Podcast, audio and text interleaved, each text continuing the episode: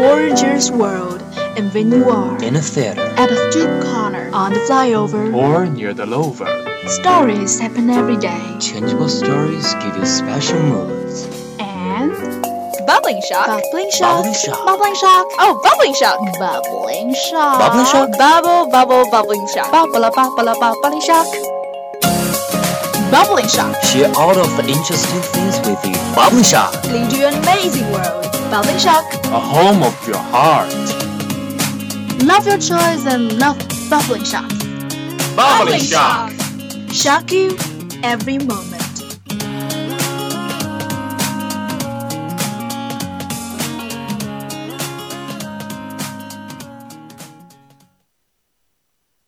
I've been reading books of old, the legends and the myths, Achilles and his gold, Hercules and his gifts, Spider-Man's control, and Batman. Hey guys, this is 79.0 FM, Shanxi Radio Station. Your radio, you listen, you like it. This is SD. Yes, welcome to today's Bubbling Show. This is Tenny. Hey Tenny, have you heard that RNG won the MSI World Championship recently? Yes, I have heard some boys who lived in the next dormitory building screamed out this news aloud that night. Hmm, actually, I'm one of those. Really? So you must know a lot about this competition, right? Can you tell me something about it? Okay, RNG means Royal Never Give Up. It's a famous Chinese team which consists of professionals of League of Legends, and they won the championship of the mid-season invitational competition. Mm, I know this game is created and relevant competitions are held by the company Riot Games, but I wonder how much teams join in the MSI competition this year. Well, MSI is one of the most important world-class competitions. Only the champion of every division who won the spring season can participate in MSI. If I remember correctly, almost 14 groups were invited.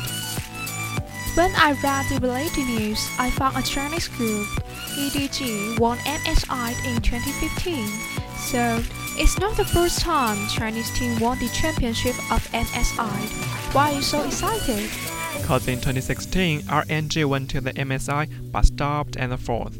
Now RNG returned to the final competitions. It is a familiar Sino-Korea confrontation again. Nevertheless, this time LPL did not field. I see. The reason why UZI is the top search item that night is that UZI led the entire Chinese team to win KZ and let Chinese esports power be seen by the world. Yeah, this season is the first time for UZI to compete in Europe. UZI's performance is far stronger than other people. He's perfect. Luckily, RNG did not lose heart and push a pressure in the MSI competition. That's right. He used Kai'Sa to help the team get out of trouble many times. Yes, I have watched some short videos of MSI final competitions in which his performance gave me a deep impression. Could you tell me more about UZI? Of course, UZI has a Chinese name Jian Zihao. Jian is one of the excellent LOL professionals that I like and the best attack damage carry in my opinion. Yeah, I know ADC means the one who take responsibilities to create physical damage. Yes, and in a match, there will be a tank, a jungle, a mid, an assistant, and an ADC. Usually, players that solos mid may choose an ability power hero who should make spell damage, right? Yes, when it comes to the professionals who solo in mid, I think Faker may cross every LOL player's mind. I can see you think highly of him. Yeah, you got me. His achievement is so brilliant that people call him monster without derogatory meaning. Wow, that's amazing. And many people say May the 20th, 2018 should be written into Chinese esports history because not only RNG won MSI that night, but also LGD defeated the VGJ.S by 3 to 0 in the MDL competitions. Yeah, LGD team won their second major championship. Their undoubted performers tells the world that CN Dota best Dota. And in June, LGD will go to Shanghai to compete in the Super Major. Mm, I hope that LGD players can actively study the latest version change and tactics and earnestly prepare well. That's right. Nowadays, more and more electronic sports such as LPL, LSPL, and KPL are attracting people's attention. Yeah, with Chinese teams getting good grades in contests, China become one of the developed countries in esports aspect. However, most of athletes have injections before the match in order to keep the pain away. But they need to try to overcome the impact of injuries and become the champion. Every athlete pays a lot. Yeah, we can see the players get great performance in their match, but people didn't see they practice over and over again. Like the old saying goes, a minute on the stage takes one year to practice. Sure, only paying lots of efforts can they show great performances on the field. I agree with you. I think we can learn technically from those standout players.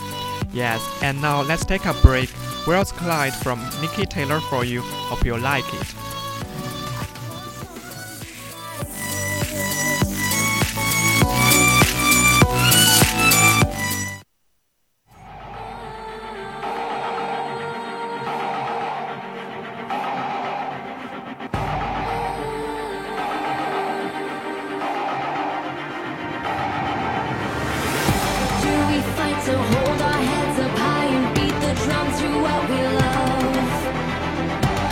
The fall, we have felt it all. Crashing down from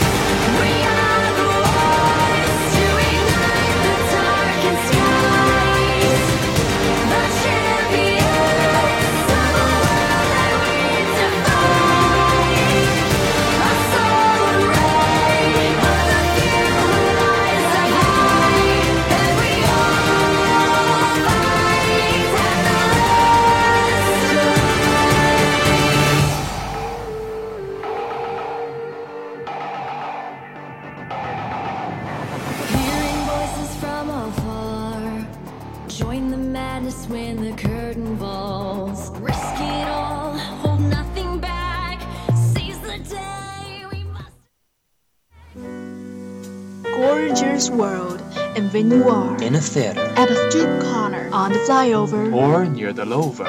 Stories happen every day. Changeable stories give you special moods.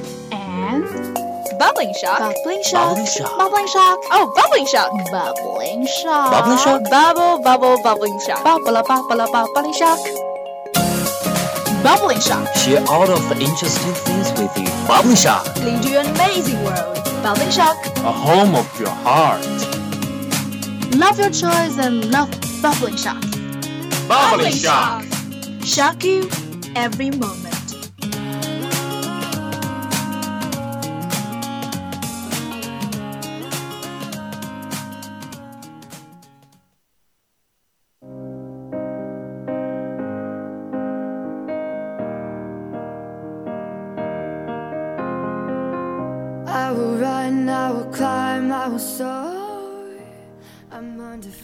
Hello, this is SD. Welcome back.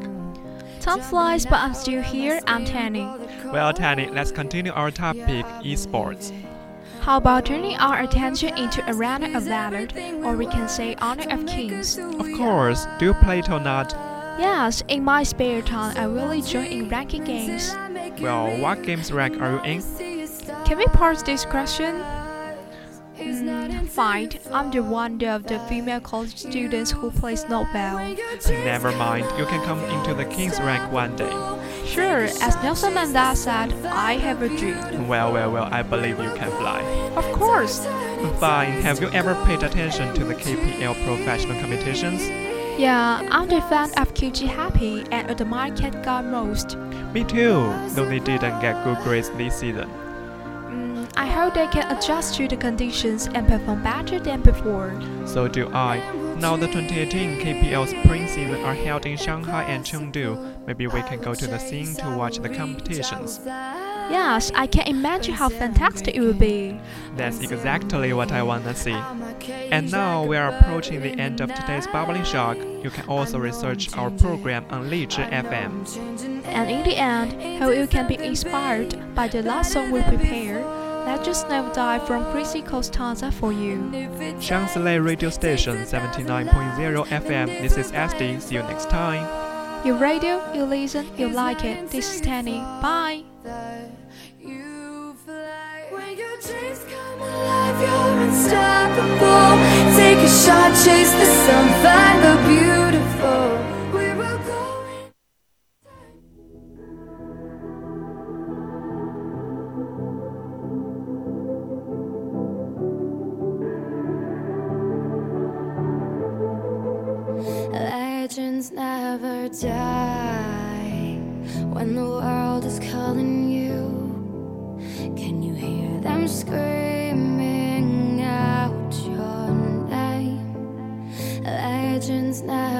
die, they become a part of you.